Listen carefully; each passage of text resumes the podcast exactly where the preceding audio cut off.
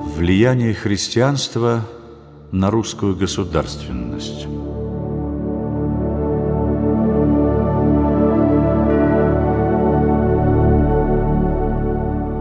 С принятием Русью христианства традиционно связывается начало русской государственности. Не случайно Петр Чаадаев, характеризуя влияние и значение крещения Руси, воскликнул «Целый народ, одним христианством созданный». Такая характеристика отражает мысль о глубинном неразрывном союзе церковных и светских институтов. Государственный строй Древней Руси, несомненно, был подвержен влиянию Византии, в которой идеалом церковно-государственных отношений была симфония властей –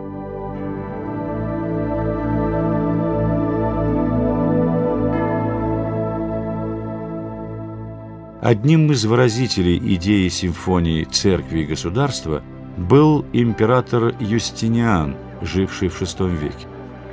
Он известен как строитель знаменитого храма Святой Софии Константинопольской, а также как ревностный борец с язычеством и церковными расколами.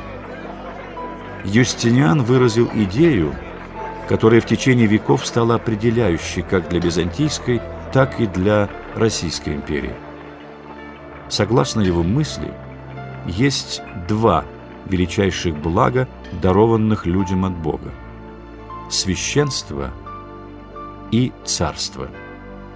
Первое заботится о делах божественных, второе – о делах человеческих. В их связи и согласии состоит благоденствие государства.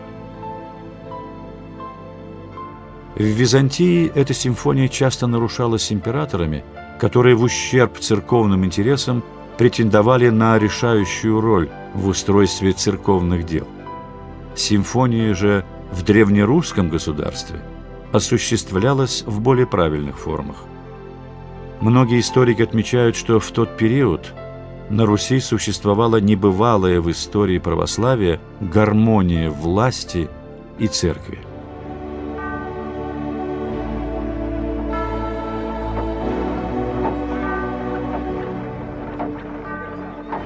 Князь Владимир после крещения вводит систему социальной защиты беднейших слоев населения, приступает к бурному строительству храмов и школ при них. Он издает свой устав, который предоставлял церкви широкие гражданские права и полномочия. Помимо этого, как сообщает летописец, Владимир часто собирал у себя в палатах епископов и советовался с ними в делах государственных. Владимир примером собственной жизни старался указать своим подданным на евангельские идеалы. Так, проявляя любовь к ближнему и боясь греха, Владимир не хотел наказывать даже преступников. Злодейства умножились, и епископы указывали князю, что строгие меры правосудия необходимы. Послушав их, он стал наказывать преступников, но весьма осторожно и без жестокости. Дальнейшее развитие устав Владимира получил в «Русской правде» Ярослава Мудрого. В этом законодательном сборнике юридические правила тесно связаны с религиозно-нравственными – все преступления нравственного характера, а также семейное право передаются церковному суду. Князь, согласно закону, становится главным защитником правды и справедливости в государстве. Одновременно и от него самого требуется пример справедливости и нравственности. Историки указывают на то, что семейное право России – опиралась на основные положения этого устава около девяти веков, вплоть до революции 1917 года.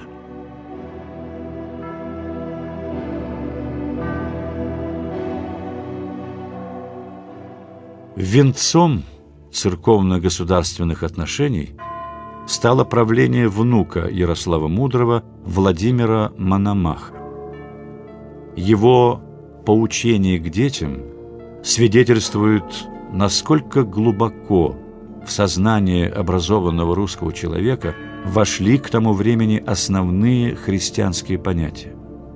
Оно проникнуто кротостью, добротой и любовью.